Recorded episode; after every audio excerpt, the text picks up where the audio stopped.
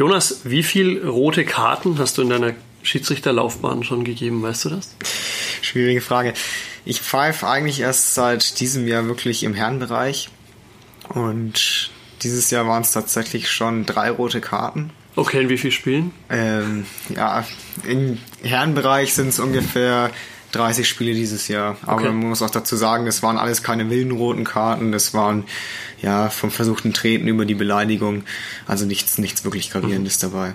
Du sagst Beleidigung, Schiedsrichterbeleidigung oder Mitspielerbeleidigung? Genau. Nee, da wurde ich tatsächlich beleidigt als Pflaume und ähm, genau, dann gibt es da bloß eine Karte und ist die rote Karte.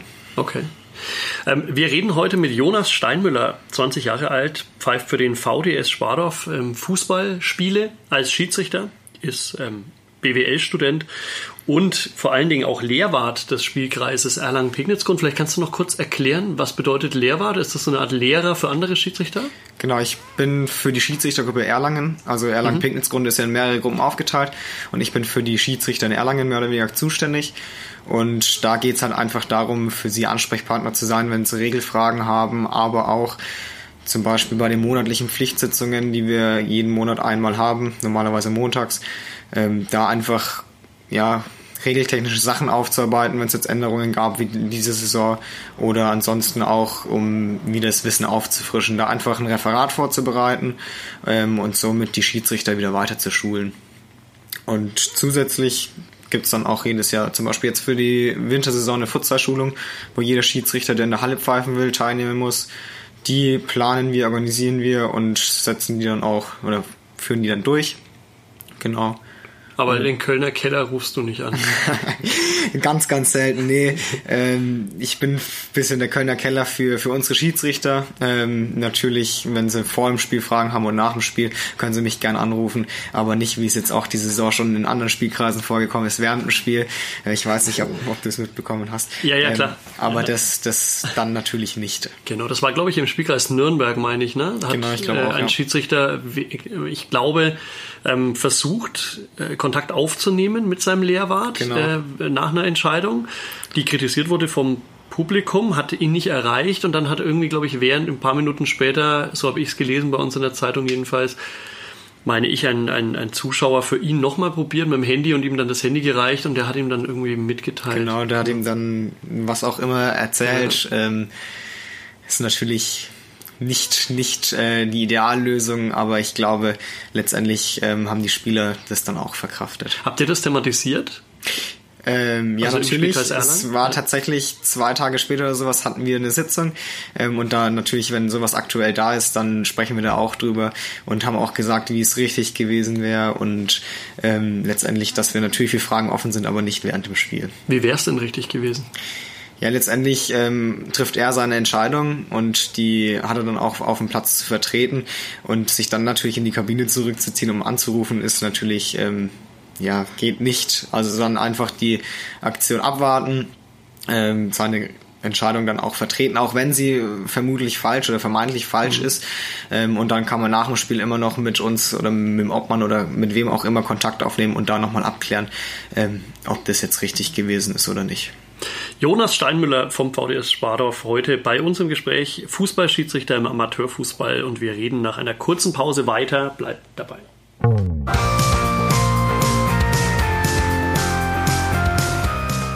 Lokalsportcast, der Sportpodcast der Erlanger Nachrichten mit Katharina Tonsch und Christoph Benesch. Ich habe dich vorhin gefragt, wie viele rote Karten du gegeben hast äh, in dieser Saison schon oder allgemein.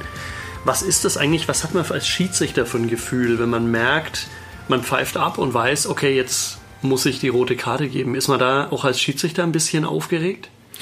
Naja, also nachdem es die ersten wirklichen roten Karten in meiner Karriere waren, war es schon mehr oder weniger auf, also aufregend. Aber in den Situationen führte kein Weg dran vorbei das war auch klar ersichtlich und von daher, man nimmt natürlich dann, geht im Kopf durch, was kann passieren ähm, man weiß aber auch, eigentlich in den meisten Fällen bleibt eine rote Karte ähm, ohne wirkliche Wirkung. Natürlich werden sich die Spieler aufregen, die Zuschauer draußen werden sich aufregen, der Trainer. Aber da muss man dann als Schiedsrichter einfach ähm, Mann oder Frau genug sein und drüber stehen. Also ich kenne keine Schiedsrichter oder ich habe es auch bei uns nicht gehört, die dann wirklich Angst haben, inzwischen eine rote Karte zu geben, weil wie gesagt, in den meisten Fällen, es werden jedes Wochenende werden rote Karten ausgesprochen ähm, und es bleibt in 99 Prozent der Fälle ähm, ohne Konsequenzen. Du hast gesagt, ähm, es ist dann, man, man geht dann schon im Kopf so ein bisschen die, die ähm, Dinge durch, die jetzt gleich passieren könnten. Begibt man sich auch automatisch so ein bisschen in eine Abwehrhaltung dann, weil man eben jetzt was ausspricht, was jemand für jemand anders ja sehr enttäuschend ist. Er darf dann nicht mehr mitspielen, so ist die Regel nun mal. Aber das ist ja auch was Emotionales dann letztlich für den Spieler. Ähm, du sagst ihm, so das war's, darfst nicht mehr mitspielen. Egal, ob er das jetzt damit rechnet oder nicht. Aber es ist ja trotzdem eine Niederlage, eine persönliche. Und da sind Menschen ja sehr unterschiedlich, hast du ja auch gesagt. Gibt es da so eine Abwehrhaltung, dass man sagt, okay, keine Ahnung, was jetzt passiert, ich muss jetzt jetzt muss ich vorsichtig sein, jetzt muss ich wachsam sein? Ja, ja Abwehrhaltung in dem Sinne gibt es nicht, weil man muss ja trotzdem die rote Karte mit voller Überzeugung zeigen, weil ansonsten merkt der Spieler ja auch, da ist was ja schief, da kann ich ihn vielleicht mhm. noch beeinflussen oder keine Ahnung was. Natürlich hält man mehr Abstand als bei einer gelben Karte zum Beispiel. Wenn ich eine rote Karte gebe, dann schaue ich schon drauf, dass ich zwei, drei Schritte wegstehe von ihm, falls er dann eben den schnellen Angriff macht, ähm, dass ich vielleicht da noch die bessere Chance habe, zurückzuweichen. Aber eine Abwehrhaltung an sich, nee, gibt's eigentlich nicht. Du sagst schneller Angriff. Ist sowas schon vorgekommen im Erlanger Spielkreis? Ist, weißt du davon, von Kollegen oder so, dass, dass die tatsächlich dann ähm, tätlich angegriffen wurden schon mal? Genau. Also tätlich angegriffen hatten wir tatsächlich in unserem Spielkreis diese Saison schon einmal, was ich jetzt, wovon ich weiß, mhm. war auch ein relativ junger Schiedsrichter bei uns, der eigentlich sehr gut pfeift, hat ein Topspiel gepfiffen und hat dann glaube ich, auch eine rote Karte gezeigt und der Spieler hat ihn dann auch weggeschubst. Mhm. War jetzt dann letztendlich nicht wild, nichts Wildes. Der Schiedsrichter war, ähm, wurde nicht verletzt, hat aber dann natürlich das Spiel auch abgebrochen, was da in so einem Fall eigentlich immer der Fall ist und auch so sein muss. Aber ist es dann nicht nochmal gefährlicher, wenn man dann daraufhin sagt, als Schiedsrichter soll, dann breche ich jetzt ab? Weil dann ist ja plötzlich, dann sagst du ja nicht nur einem, sondern sagst dann jeden, so, das ist jetzt genau. vorbei, Leute. Ja, natürlich wird es dann auch nochmal ein Stück hektischer, aber man hat ja im Normalfall immer jemanden, der auf einen aufpassen muss auf diesem Sportplatz. Man hat immer einen Ordnungsdienst und der muss dann dafür sorgen, dass man eben unbeschadet den Platz verlassen kann. Kann man sich auf die verlassen? Weil das sind ja oft, oft auch Vereinsmitarbeiter. Und wenn du jetzt gerade gegen den Verein eine harte Entscheidung aussprichst, mitten im Spielabbruch, ist ja auch der Heimverein, dann kommen ja auch Strafen, denke ich mal, auf ihn zu, auch finanziell auf den Verein. Ist es dann kann man sich da wirklich so also sicher sein und so, so gut aufgehoben fühlen? Sicher sein kann man sich, glaube ich, nie. Egal, ob das, ob man jetzt gegen die Heimmannschaft ist oder gegen oder den Feldverweis gegen die Heimmannschaft oder gegen die Gastmannschaft ausspricht. Sicher sein kann man sich nie, weil bevor der Ordnungsdienst da ist, kann natürlich auch einiges passieren. Aber die meisten Vereine sind dann auch schon so, dass sie zwei, drei Spieler in den Mannschaften auf jeden Fall haben, die da auch beruhigend wirken, die die Spieler dann vielleicht auch ein Stück im, weit im Griff haben. Und ja, es ist enttäuschend für die Mannschaft, aber in den seltensten Fällen sind sie so enttäuscht, dass sie auf einen losgehen. Natürlich gehen sie auf einen zu, wollen nochmal die Gründe wissen, versuchen dich da auch nochmal zu beeinflussen. Aber mir ist es auch noch nie passiert und ich wüsste auch dieses Jahr noch nicht, dass da wirklich jemand mit Polizei oder sowas mhm. vom, vom Platz gegangen ist. Du hast wahrscheinlich zuvor Jugendspiele geleitet, oder, denke ich mal? Genau, ja. Alle möglichen ja, Jugend, genau. also von, von F bis A, nee, F glaube ich haben noch keinen, ne? Genau, wir fangen in der D-Jugend an mhm. und gehen hoch bis zur A-Jugend und da war ich die letzten Jahre eigentlich immer okay. unterwegs. Die Jugendliche sind ja, glaube ich, so klären wir es auch für die Hörer, 12? U13, ja. U13, genau. ja.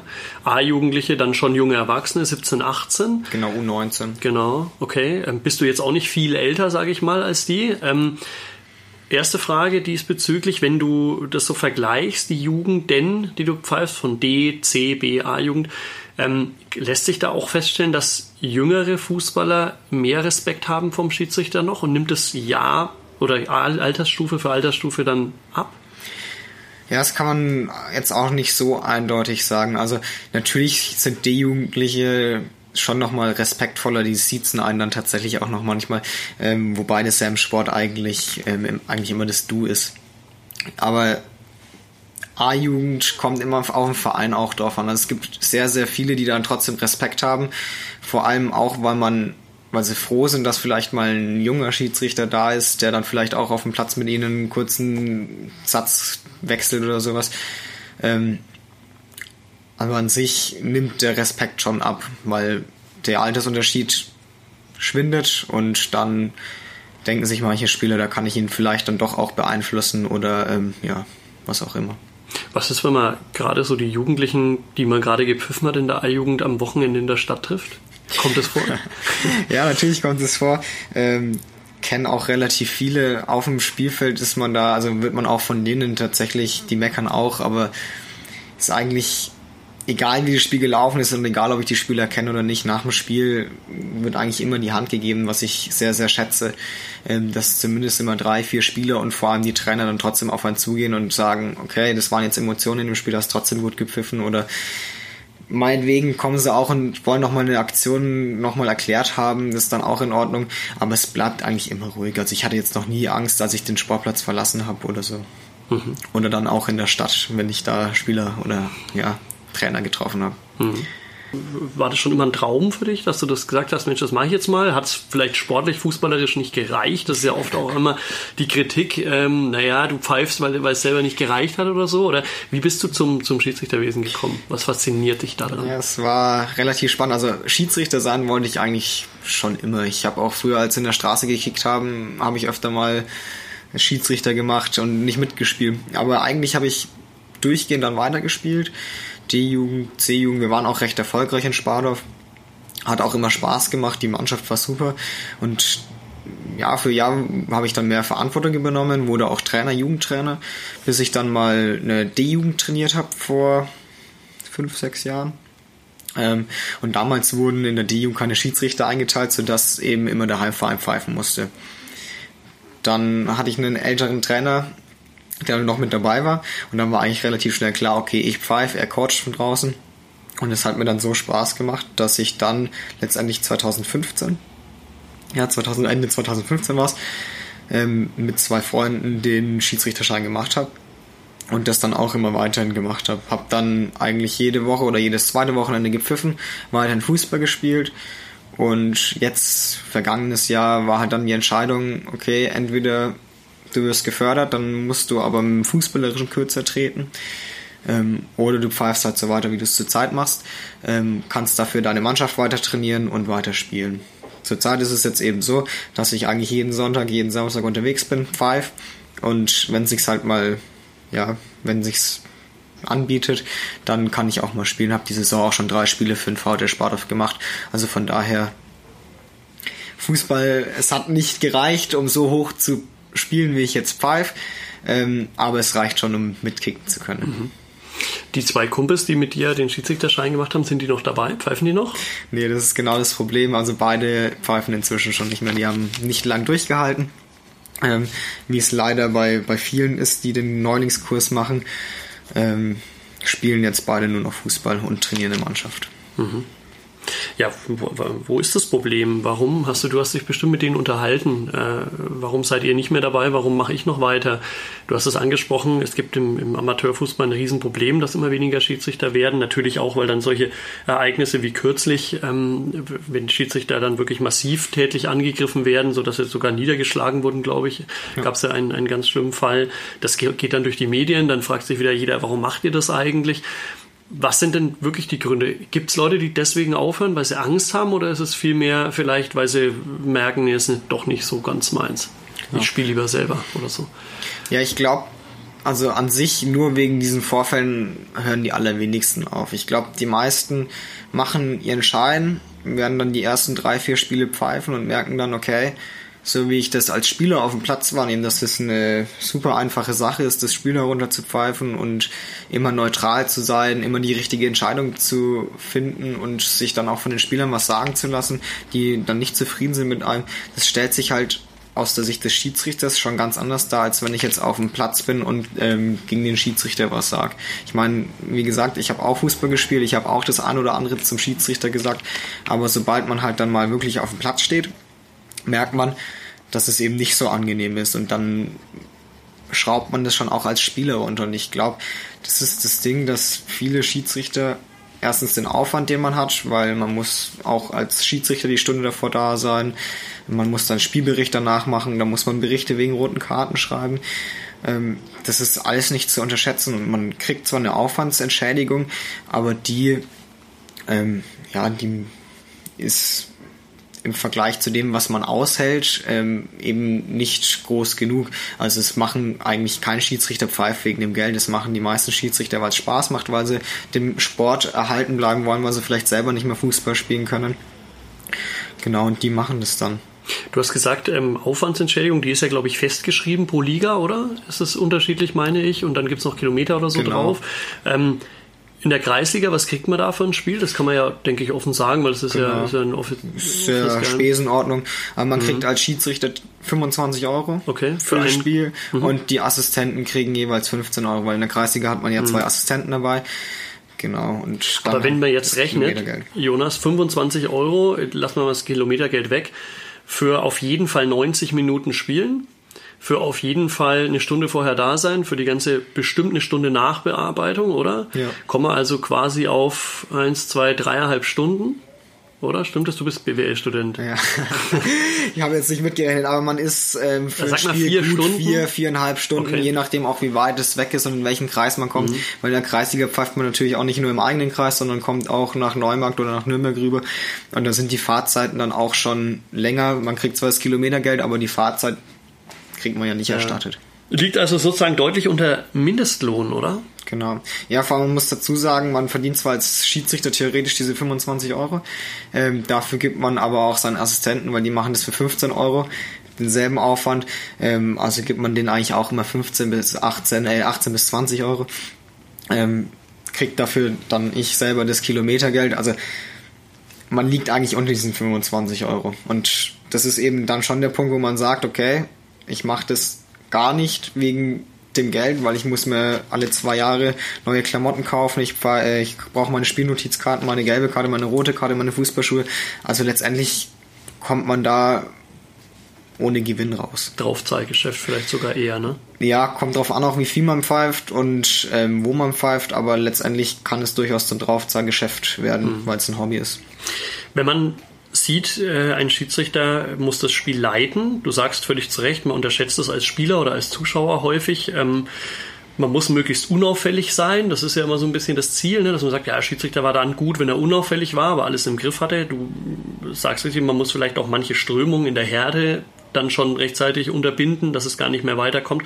Also ein bisschen unterschätzter Job, der aber doch viel abverlangt. Und vor allen Dingen glaube ich, ähm, gerade wenn es dann zu Konflikten kommt oder, oder, dies, es um viel geht, jeder weiß auch, dann können die Leidenschaft, Herzblut, Emotionen im Sport geht dann auch hoch. Das heißt, du musst dann auch vielleicht mal lauter werden oder mit den Spielern sprechen. Du musst viele verschiedene Charaktere ähm, irgendwie im Zaum halten.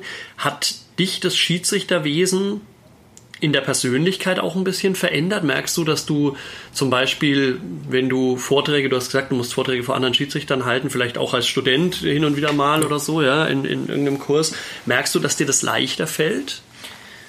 Also das Schiedsrichterwesen bringt jedem eigentlich auf jeden Fall was. Also man entwickelt seine Persönlichkeit über die Jahre hinweg auf jeden Fall. Man lernt mit schwierigen Charakteren umzugehen. Das hilft dir im Privaten, wenn du irgendwie auch abends in der Stadt bist und vielleicht einen Streit ziehst oder auch unter Freunden Streit hat, du kannst damit besser umgehen, weil du auch da ein Stück neutral bist und es ja lernst. Hm. Ähm, und ja, Vorträge halten fällt mir auch relativ leicht inzwischen, weil ich das aber auch ähm, durch andere ja, Tätigkeiten gelernt habe.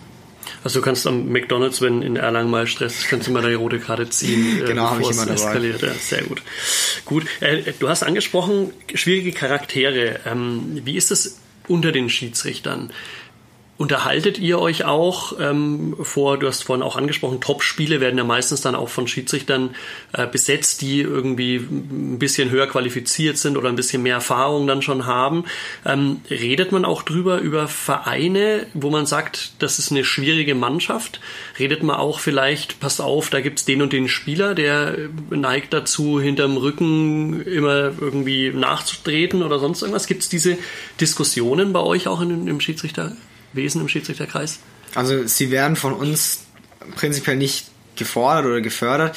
Natürlich, wenn jetzt ein Schiedsrichter weiß, ich pfeife jetzt das Spitzenspiel und ein Schiedsrichter, den ich kenne, der hat beide Mannschaften die Saison schon gehabt oder vielleicht auch letztes Jahr, dann kann es durchaus vorkommen und ist auch nicht, nicht negativ, wenn der Schiedsrichter dann um, um Rat bittet oder sagt, ist dir was aufgefallen, auf was muss ich aufpassen. Aber letztendlich gehen wir immer unvoreingenommen ins Spiel, schauen uns die ersten 10 bis 15 Minuten an und dann hat man meistens schon einen recht guten Überblick, auf wen muss ich aufpassen, wer stört vielleicht im Spiel, wen kann ich mir vielleicht zur Seite nehmen, der mir dann letztendlich hilft. Und ja, das kommt über die Jahre, wenn man die Mannschaften öfter hat oder dann eben in den ersten 10 bis 15 Minuten. Wie meinst du zur Seite nehmen, der mir dann hilft? Ja, es hat ja, jede Mannschaft hat eigentlich einen, einen Spieler, der ruhig ist, der vielleicht auch ähm, Einfluss auf die Mannschaft hat. Und wenn mir jetzt was aufgefallen ist im Spiel, dass jemand immer aggressiv in die Zweikämpfe reingeht, und ich habe ihm vielleicht auch schon gelb gegeben, dann kann ich mir den immer mal während dem Spiel zur Seite holen, sagt zu ihm, ja, pass mal auf, dein Achter, der ist demnächst dran. Und dann geht er zu ihm hin, dann muss ich nicht zu einem Achter gehen und mir dann vielleicht nochmal einen Kommentar abholen, wenn ich sage, ja, beim nächsten Mal bist du dran. Ähm, dann sagt er mir vielleicht auch, ja, die Aktion, die drei Aktionen da vorne hast du nicht gepfiffen. Das ist dann im Spiel ungünstig, deswegen vielleicht dann dem, dem Spieler, der mir eben da ein bisschen positiver gesonnen ist, ähm, einfach mal kurz mit auf den Weg geben, pass mal auf den auf und der sagt es dem dann. Was geht im Schiedsrichterkopf vor sich, wenn ein Spieler sagt, ähm, warum pfeifst denn das und da vorne hast du die zwei Sachen nicht gepfiffen. Denkt man sich grundsätzlich blendig aus, weil der redet jetzt, versucht sich eh nur rauszureden oder sagt man dann, denkt man vielleicht tatsächlich mal nach, ja gut, stimmt, äh, kann vielleicht so oder so ähnlich gewesen sein. Es kommt auch vollkommen drauf an, wenn der jetzt zum vierten Mal schon in dem Spiel zu mir kommt, dann denke ich mir, nerv mich nicht, sag das natürlich nicht mhm. ähm, und gehe einfach weiter oder sag ihm jetzt, es reicht Mhm. Wenn jetzt das erste Mal kommt und ich weiß vielleicht auch, die Situation war jetzt nicht so eindeutig oder ich denke mir vielleicht im Nachhinein, was auch immer passieren kann, das habe ich falsch beurteilt. Dann sage ich ihm, ja, alles gut, kann sein, auch ich kann Fehler machen. Ähm, dann hat sich das ja meistens. Das ist eben das Wichtige, dass auch wir Schiedsrichter, wir sind ja auch Menschen und wir reden normalerweise auch wie Menschen mit den, mit den anderen. Ähm, natürlich kann jeder zu uns kommen und sagen, warum war das, warum war das, aber wenn das natürlich im Spiel ist, gleich fünfmal oder so, dann kommt natürlich auch kein Spielfluss zusammen und das nervt die anderen hm, Spieler dann auch. Ist klar. Ähm, mit diesen Fehlentscheidungen, was du auch gerade angesprochen hast, eine, man gibt vielleicht einen Elfmeter, der nicht ganz klar war. Gibt es sowas, was einem danach im Kopf das ganze Spiel über durch, durch äh, nochmal durchs geistige Auge läuft, wo man sich sagt, Mensch, Mist, ich glaube, je länger ich drüber nachdenke, ich glaube, das war eine Fehlentscheidung. Eigentlich nicht. Also es gibt tatsächlich Sachen, die gehen dann danach im Spiel nochmal durch den Kopf, aber während dem Spiel, man hat so viele Entscheidungen zu treffen. Das sind, war der im Aus? Ist jetzt hier von der Bank alles in Ordnung? Was hat er gesagt? Was war da? Du hast eigentlich gar keine Zeit, da nochmal drüber nachzudenken, ob das jetzt richtig war oder nicht. Natürlich danach in der Kabine, wenn du da einen Spielbericht machst oder dann auch duscht, da geht dir das da schon durch den Kopf, aber während bin zumindest bei mir, das lässt mich da eigentlich in Ruhe. Du hast gesagt, äh, vor allen Dingen, dass du viele Leute zu dir holst, ähm, egal ob jetzt positiv auf die eigene, um, positiv auf die eigene Mannschaft, dass sie einwirken, oder vielleicht auch mal, ähm, um jemandem zu sagen, pass auf jetzt langsam, sonst äh, muss ich dich vom Platz stellen. Dieses Reden auf dem Platz, ist ja auch eine Entwicklung, die eigentlich im Schiedsrichterwesen erst so ein bisschen aufgekommen ist. So beobachte ich das jedenfalls. Früher war der Schiedsrichter ähm, vor 20, 25 Jahren eigentlich so die Respektsperson, die da so über den Platz gelaufen ist, wie so ein Hahn, sage ich mal so ein ja. bisschen, ja, und gepfiffen hat und es gab keine Diskussionen und man hat sich auch nicht mit den Spielern wirklich abgegeben. Jetzt gerade auch, wenn man in der Bundesliga beobachtet, gibt es ja welche, die das sehr, sehr intensiv nutzen und wahnsinnig viel sprechen mit den Schiedsrichtern. Gibt es Leute, die finden das cool, weil sie sagen, okay, ähm, das ist eine Art und Weise von ihm auch aufs Spiel einzuwirken, ist ja oft auch positiv. Gibt aber natürlich auch gerade so die Älteren, Beobachter, denen das dann auf die Nerven gehen, die, dann eher mal irgendwie reinrufen, Mensch, äh, red halt nicht, sondern pfeif endlich mal gescheit oder so. Wie hältst du das? Also dieses Reden, ist das auch eine Kommunikation, ein wichtiges Mittel für einen Schiedsrichter oder wird es auch manchmal übertrieben? Nee, es ist super, super wichtig, weil, wie gesagt, es sind zwei Menschen, die sich da auf dem Sportplatz begegnen und so soll man auch miteinander umgehen. Das Reden finde ich sehr wichtig. Vor allem in den ersten 10 bis 15 Minuten kann man darüber dann schon das Spiel in die richtige Richtung leiten. Wenn ich jetzt sofort nach der ersten Aktion die gelbe Karte zeige, ähm, habe ich mich fürs Spiel festgelegt. Da muss ich jede weitere Aktion, die genauso ist, ähnlich ist, muss ich auch mit Gelb bestrafen. Und wenn ich rede, sage ich vielleicht, okay, mach mal langsam. Du weißt, beim nächsten Mal bist du dran. Das mache ich bei beiden Mannschaften natürlich. Ähm, und dann ist es aber auch gut, dann muss das nach 20 Minuten, wenn er das dann noch mal, wenn er sich das nochmal erlaubt, dann ist er dabei mit der gelben Karte. Man muss auch sagen, der BEV hat seit diesem Jahr fordert er extrem ein, dass Unsportlichkeiten, Meckern und sowas strikt gar nicht wird. Also die wollen einerseits, dass man redet, ja, aber andererseits, wenn die ständig das Spiel stören, indem sie nur einen Ball wegtragen oder auch wenn sie meckern, dann ist, sind sie dann normalerweise sofort mit der Verwarnung dabei. Mhm. Okay. Wenn du, wir haben gerade über die Bundesliga geredet, ähm, Bundesligaspiele guckst, du bist selber auch Fußball begeistert, logischerweise, sonst würdest du das nicht spielen ähm, selber und vor allen Dingen auch nicht Schiedsrichter sein. Wenn du im Fußballstadion bist, guckst du dir das Spiel an, sage ich mal, wie jeder Fußballbegeisterte? Also geht es dir da drum, wer macht die coolen Aktionen, wer, wer, wer schießt die Tore oder beobachtest du da auch den Schiedsrichter und guckst dir da manchmal was ab? Ja, das sind genau die zwei Blickwinkel. Also natürlich einerseits für das Spiel, ähm, was mich natürlich am meisten interessiert. Also ich schaue kein Fußballspiel nur, weil ich den Schiedsrichter sehen will. Aber natürlich schaue ich auch, was macht der Schiedsrichter, schaue mir da tatsächlich auch einiges ab, ähm, wenn ich was positiv oder wenn ich was gut finde. Ähm, aber wie gesagt, der Hauptblickwinkel liegt natürlich ähm, auf dem Spiel und auf den coolen Aktionen, auf den Toren. Hm. Hast du ein Vorbild im Schiedsrichterwesen? Nee, Vorbild tatsächlich nicht. Also man muss auch dazu sagen, ich schaue seit dieser, seit dieser Saison eigentlich kaum mehr Fußball im, im Stadion oder über Sky, weil ich die Zeit einfach nicht dafür habe, weil ich während die, wenn die Spiele sind, bin ich selber unterwegs und sich ein Spiel danach nochmal anzugucken, Nee, dann halt die, dann muss die Sportschau reichen mit den Toren, mit den guten Aktionen und das war's dann. Mhm. Was sagen deine Freunde, wenn du sagst, äh, nee, kann ich nicht weggehen, äh, ich bin da so und so viel Kilometer weg, weil ich wieder ein Spiel pfeifen muss? Hat da jeder Verständnis dafür? Ähm, oder sagen manche, mein Gott, ey, lass doch mal dieses Pfeifen sein? Ja, ich bin ja, wie gesagt, erst seit, seit dieser Saison, die, die weiten Strecken davor war es eigentlich nur hier in, hier in Erlangen und da war es dann im Jugendbereich, die Spiele sind ja auch kürzer und ist dann auch mit weniger Aufwand verbunden. Da ging das alles noch locker, aber inzwischen muss man echt Abstriche machen. Einfach, wenn man sagen muss, okay, der Sonntag ist halt dann ab 12 Uhr bis abends ist er gelaufen. Wir können jetzt nicht mehr zusammen Fußball schauen oder ich kann euch, wenn ihr spielt, ähm, kann ich euch nicht mehr zuschauen und so geht der Kontakt dann auch schon ein bisschen, ein bisschen verloren. Muss man schon schauen, dass man das alles unter der Woche hinbekommt, dass man da natürlich auch ja, den sozialen Kontakt zu seinen Freunden nicht verliert. Schauen die Kumpels auch manchmal bei dir beim Pfeifen zu? Ja, wenn es hier eine Umgebung ist, schon, aber sie sehen es natürlich auch nicht ein, jetzt nach, ja, nach Nürnberg oder sowas hm. zu fahren. Wie, wie sieht sowas aus? Also wenn man, jeder, der Fußball gespielt hat, weiß, wenn Kumpels zuschauen oder so, redet man danach über ein paar gelungene Aktionen, über ein paar Fouls, keine Ahnung, was, was derjenige halt gemacht hat, zieht sich vielleicht, wortelt sich ein bisschen, zieht sich auf auch. Ähm, was hört man sich als Schiedsrichter von den Kumpels an nach dem Spiel? Ja, also das, das Lustige ist, während dem Spiel sind die eigentlich die lautesten draußen. Also wenn du, wenn du irgendwas Lustiges machst oder irgendeine klare Aktion, also sie sind jetzt nicht böse, aber wenn ja irgendwas passiert, dann schreien sie normalerweise immer am lautesten rein.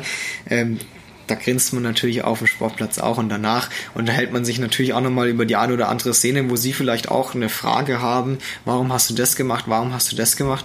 Ähm, dann redet man darüber und natürlich hört man sich da auch Kritik an, weil das sind ja auch Leute vom Fach in Anführungszeichen, die sind am Sportplatz, die wissen genau, okay, wie will ich, dass ein Schiedsrichter mit mir umgeht, wie will ich es vielleicht nicht. Ähm, genau. Du hast vorhin gesagt, Pflaume hatte ich einer genannt. Ja. War das die bislang schärfste Beleidigung? Nee, also man, man, man hört natürlich auch deutlich mehr, aber es, die Beleidigungen kommen dann tatsächlich eigentlich immer von draußen. Wenn die Leute, die früher vielleicht für den Verein gespielt haben, die sich noch komplett mit dem Verein identifizieren, wenn die draußen sind und zuschauen und du pfeifst vielleicht gerade nicht für die Mannschaft, der sie angehören, ähm, da kommen dann schon durchaus deutlich schärfere Beleidigungen rein. Also ich meine, die, die Standardsprüche, was jetzt natürlich nicht so schlimm ist, ist äh, Schiri, du Blinde mhm. oder sowas, hat natürlich auf dem Sportplatz nichts zu suchen, aber nehme ich mir nicht zu Herzen und ja, lach tatsächlich eigentlich nur drüber. Weil oftmals wirklich ganz klare Aktionen sind, wo dann solche Leute was reinrufen und es bestärkt dich dann eigentlich bloß nochmal mehr drinnen, wenn dann mal eine knappe Aktion ist und sie schreien wieder rein, dass du alles richtig gemacht hast. Das ist auch, finde ich, eine spannende Situation. Ähm, auch als Zuschauer nimmt man ja äh, wahr, dass dann, wenn, wenn quasi es lauter wird, wenn es hektischer wird und auch wenn der Schiedsrichter dann verbal angegangen wird, ähm, man beobachtet, finde ich, ich weiß nicht, ob bewusst oder unbewusst, aber auf jeden Fall beobachtet man dann die nächsten Entscheidungen, die er trifft, vielleicht ein bisschen genauer oder so unter der Lupe mal gucken, ob er sich jetzt davon beeinflussen lässt. Bist du, kann man das komplett, denke ich, nicht ausschalten, oder? Weil man ja, wie du sagst, auch als Schiedsrichter ein Mensch ist. Aber ist, bist du dann eher der Typ oder, oder reagiert man dann als Schiedsrichter mehr in die Richtung, dass man sagt, ja, dann erst recht? Oder sagt man dann eher, ja gut, ein bisschen in die Richtung vielleicht pfeifen, damit die da draußen Ruhe geben? Es kommt immer drauf an. Also man versucht natürlich genauso weiter zu pfeifen und jeden Zweikampf wieder richtig einzuordnen. Wenn mich eine Mannschaft, ja, wenn das jetzt schon das dritte Mal ist, dass die was von mir wollen, dann werde ich auf keinen Fall den nächsten, den nächsten Freistoß auf jeden Fall in ihre Richtung pfeifen. natürlich versuche ich das weiterhin fair zu gestalten, genau. Machen, ja. ähm, aber es ist nicht so, dass ich mich da davon beeinflussen lasse. Ich versuche das einfach weiter so zu machen und beurteilt so, wie ich sehe. Und man hat eigentlich immer eine Meinung und die muss man halt dann durchziehen. Auch wenn es jetzt dreimal in Folge gegen die eine Mannschaft ist und es wird jedes Mal wieder laut von draußen. Aber irgendwann hast du dann auch wieder die Aktion, die du in die andere Richtung pfeifst. Und das ist das Wichtige, dass man sich da nicht beeinflussen lässt. Wir haben vorhin drüber geredet, wie der Respekt sich verhält bei den äh, Jugendlichen oder bei den jungen Männern in der Jugend. Ähm, wie ist der Unterschied dann im Herrenbereich? Ähm, sind Erwachsene, sollte man eigentlich annehmen, dann besonnener eher oder sind die eigentlich dann noch wilder? Im Herrenbereich hat man meiner Meinung nach die zwei Extremen. Die einen, die wirklich, die, die meistens schon älteren Spieler, die wissen, was ein Schiedsrichter leistet die dann auch nach dem Spiel auf einen zukommen und wirklich sagen, das war gut, das war gut ja, stimmt gar nicht, was die von draußen gesagt haben. Und meistens eben die jungen Spieler, die noch, ja, die ehrgeiz, sehr ehrgeizig sind, die sind dann auch im Spiel ja, ständig am Reden und das ist dann schon so, dass das auch teilweise ja nichts mehr mit Respekt zu tun hat, weil ich meine, ich gehe auch nicht zu einem Spieler, wenn er einen Fehler gemacht hat im Spiel und sage, ja, warum hast du das jetzt gemacht oder ähm, ja, sprechen darauf an. Und Frauen? Frauenspiel schon mal gepfiffen? Frauenspiel tatsächlich auch schon mal gepfiffen.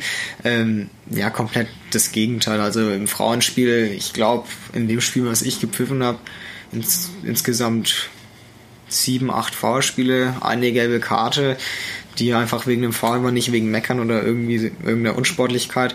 Das ist das komplette Gegenteil. Die können sich benehmen, die Mädels mit anderen Worten ja. andere Umgangsformen? Wahrscheinlich schon, oder? Ja, die sind halt auch auf dem Spiel, wenn, wenn sie sich gegenseitig faulen, zumindest in dem, in dem Spiel, was ich gepfiffen habe und mhm. habe auch schon zwei, drei andere gesehen, gehen sie halt hin und entschuldigen sich sofort. Bei, bei Männern, da wird erstmal gesagt, jetzt steh auf oder keine Ahnung was.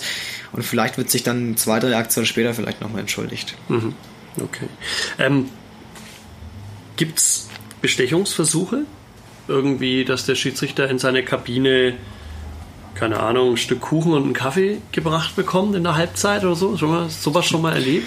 Das würde ich jetzt auch nicht als, als Bestechungsversuche deuten. Also es gibt die Vereine, die sich da wirklich um den Schiedsrichter kümmern und das sehr positiv, dass man mal eine Obstschale bekommt äh, und seine Flasche Wasser, die ja eigentlich nicht zu viel verlangt werden, die aber maximal in 20% der Vereine noch gestellt wird. Echt? Also normalerweise nimmt man sich eigentlich immer selber was zu trinken mit, weil man nicht mehr darauf ja, nicht mehr sicher gehen kann, dass man dann dort was hat.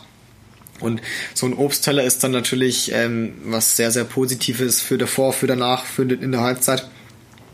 Aber Bestechungsversuch, das würde ich nicht als Bestechung deuten. Also es werden auch Spieler rausgestellt von der Mannschaft, die einen Obstteller zur Verfügung stellt. Definitiv. Wobei man ja auch sagen muss, dass es hier jetzt vielleicht fünf Vereine gibt, die sowas machen. Sein mhm. Bratwurstbrötchen danach, das ist schon öfter der Fall, ähm, aber dass man mal einen Obstteller oder sowas äh, in der Kabine findet, das ist wirklich die Seltenheit. Du kannst ja gerne mal auch offiziell loben. Welcher Verein kümmert sich denn da gut um die Schiedsrichter? Wer macht sich da Mühe? Finde, die Spielvereinigung Erlangen ist da sehr, sehr, sehr, sehr gut dabei. Okay. Also da kriegt man eigentlich immer einen Obstteller. Mhm. Super. Ähm, Jonas, deine Ziele würden mich noch interessieren. Mit 20 in der Kreisliga ist, glaube ich, da, bei den Schiedsrichtern sehr ähnlich, glaube ich, wie beim Fußball. Wenn man mit 20 in der Kreisliga ist, dann ist wahrscheinlich, geht es nicht mehr in die Champions League. Es sei denn, man heißt Miroslav Klose. Ähm, aber wie, wie ist es bei den Schiedsrichtern? Was kannst du noch schaffen oder was willst du noch schaffen? Wie groß ist dein Ehrgeiz? Oder ist es einfach eine Bestätigung jetzt neben Studium? Spaß? Genau. Nee, also ist einiges noch möglich. Also im, im Schiedsrichterwesen geht es deutlich schneller als ja, allem im Fußballerischen generell. Man hat eigentlich jedes Jahr die Chance aufzusteigen. Ich Und man kann mit 50 ja theoretisch auch noch pfeifen, ne? Pfeifen ja, aber Spielen aufsteigen nicht mehr. nicht mehr. Okay. ähm, Nee, also es ist schon noch einiges möglich als Ziel. Also die Bezirksliga, der nächste Schritt, äh, wäre schon das Ziel noch, aber was dann darüber hinausgeht, muss man auch schauen, weil der ist natürlich auch ein extrem großer Kampf noch dabei. Ähm, man misst sich auch mit Schiedsrichtern aus einem anderen Kreis, aus einem anderen Bezirk.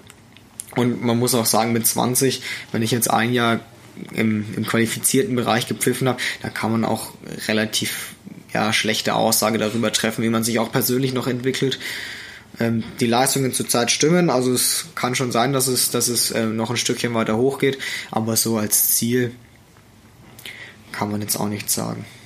Okay.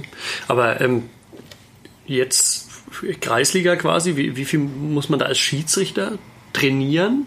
dass man fit ist im, Spiel? Ist das wie, wie ähm, ein Fußballer auch? Du gehst Dienstag und Donnerstag anderthalb Stunden laufen oder es gibt Sieht man dich auch in der Waldlichtung das Pfeifen üben oder nein, sicher nicht. Aber.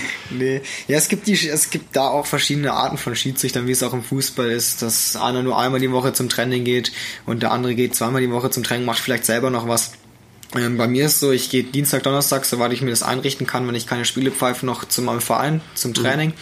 So offiziell von uns als Schiedsrichtern gibt's zurzeit noch nichts, ist aber auch, ähm, ja, ist in Planung, dass wir uns auch einmal die Woche zum Kicken treffen, weil es ja einerseits die Fitness stärkt, andererseits auch das ja, Zusammenhaltsgefühl.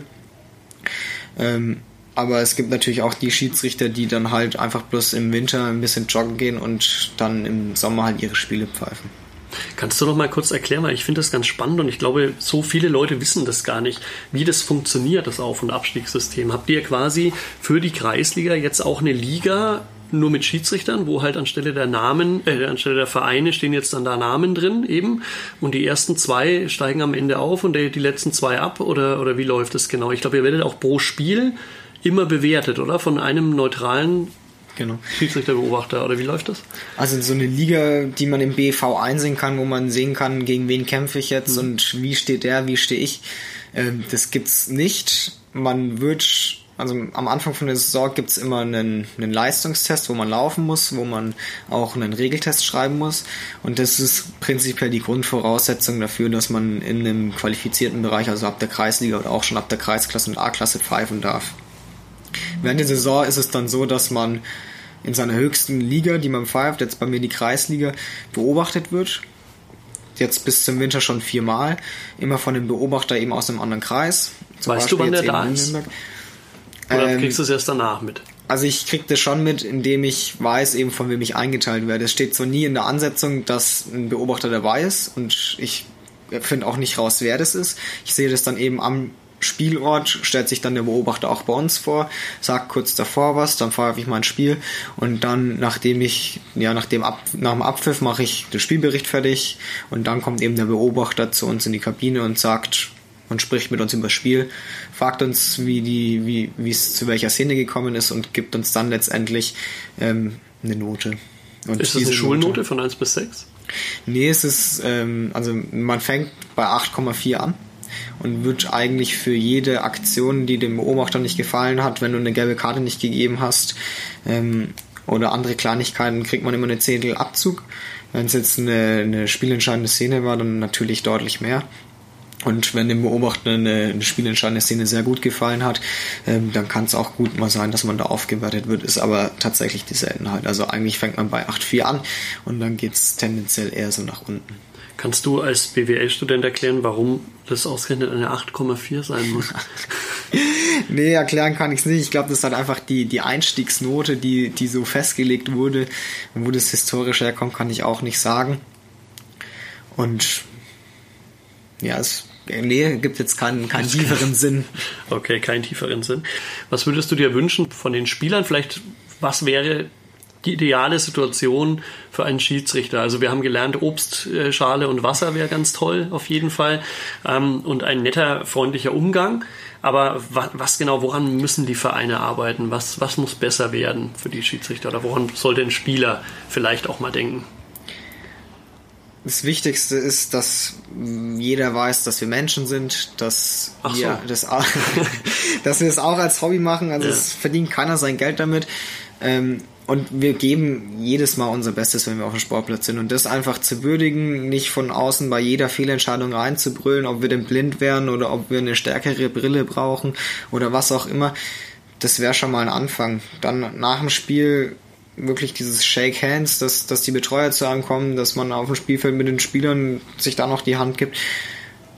Das wäre einfach auch so eine, so eine Art von Respekt, die man sich da gegenseitig zollt damit fängt es an. Und das nächste Wichtige ist einfach auch, dass wir Nachwuchs kriegen. Ich meine, wir haben jedes Jahr einen Neulingskurs, jetzt dann nächstes Jahr auch wieder im März. Und wir haben immer eine Anmeldung, Anmeldezahl von 10 bis 15 Neulingen, die das machen. Letztendlich bleiben nie mehr als fünf Schiedsrichter übrig. Und da auch die Bitte, wenn es mal junge Schiedsrichter gibt, die sagen, okay, ich traue mich jetzt zu pfeifen, ich traue mir das mal zu, dann in den ersten drei, vier Spielen die schon so mit ihren 14 Jahren von außen zu beeinflussen oder ein, zu beeinflussen wollen, das ist, das ist nicht gut. Ich hm. meine, die hauen uns nach vier Spielen ab und wir kommen nie wieder an die dran. Hm. Weil wer es einmal gemacht hat und gesehen hat, nee, es macht mir keinen Spaß, der kommt nicht wieder. Hm. Ja, ist ja ähnlich auch mit dem mit Jugendfußball auch, ne? Und da gab es ja eigentlich schon die positive Entwicklung, finde ich, dass man gelernt hat, okay, ähm, zu viel Ehrgeiz von Seiten der Eltern oder von Seiten des Trainers ist einfach nicht gut. Ähm, dann, dann wenden die jungen Menschen sich wieder ab vom, vom Sport und ich glaube, das ist ja das Schlimmste oder Schwierigste überhaupt, ähm, dass man schon verloren hat, wenn, wenn, wenn man sich überhaupt vom Sport abwendet, egal ob es jetzt alles mal alles richtig macht oder alles falsch macht. Und ich denke, das ist auch als, als Schiedsrichter so, dass man drei oder vier Spiele oder vielleicht auch das erste Jahr mal ein bisschen milder umgehen kann mit, mit der einen oder anderen Entscheidung, wenn man schon weiß, das ist ein junger Schiedsrichter. Ich muss sagen, aus meiner Fußballerfahrung, äh, Amateurfußballerfahrung, dass es eigentlich ziemlich verheerend ist, dass man auch als Mannschaft sich häufig sagt, ah, heute pfeift uns ein junger Schiri, ähm, Leute, den können wir beeinflussen im, im Sinne unseres Erfolges oder sowas. Ne? Aber ich glaube, das ist auch das, was du ansprichst dass man sich das eben, ihn, ihn dann nicht als sich zum Opfer macht und sich sagt, okay, wir versuchen das auszunutzen, egal was mit dem danach passiert, aber Hauptsache wir gewinnen das Spiel und, und beeinflussen ihn so, dass er, dass er da vielleicht die ein oder andere kritische Szene für uns pfeift, sondern dass man ihn quasi auch seinen Spaß am Schiedsrichterwesen erhalten lässt. Wann ist die nächste Sitzung? März, hast du gesagt. Gibt es die nur einmal im Jahr? Der Neulingskurs bei uns in der Schiedsrichtergruppe Erlangen wird von 13. bis zum 15. März stattfinden. Heißt auch hier relativ kompakt. Ähm, innerhalb von drei Tagen macht man seinen Schiedsrichterschein und kriegt dann eben in seinen ersten drei bis vier Spielen je nachdem, wie, wie lange man es braucht, auch vielleicht darüber hinaus immer einen erfahrenen Schiedsrichter an die Seite gestellt. Wir lernen ja auch daraus, ähm, der einem dann auch ein bisschen Coach, dass er sagt, vielleicht da bisschen, bisschen ja, mehr Präsenz zeigen oder da vielleicht ein bisschen näher am, am Geschehen sein.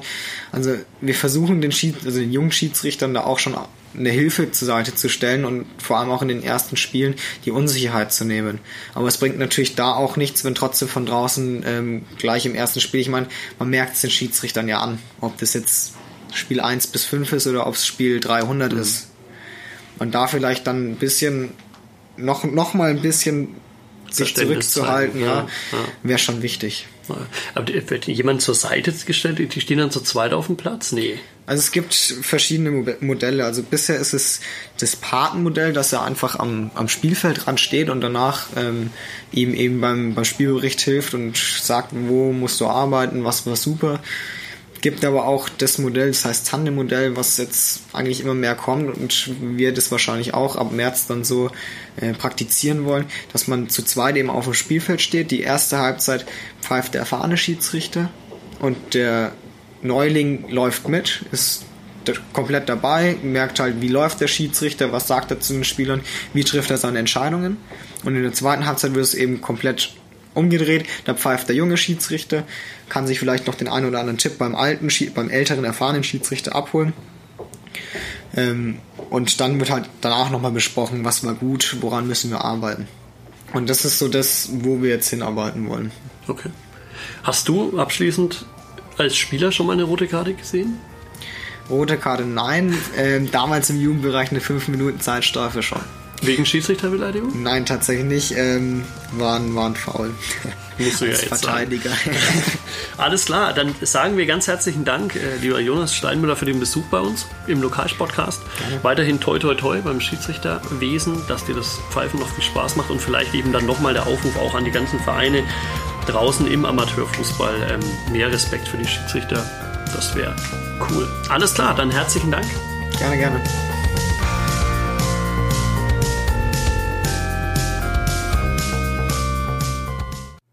Mehr bei uns im Netz auf nordbayern.de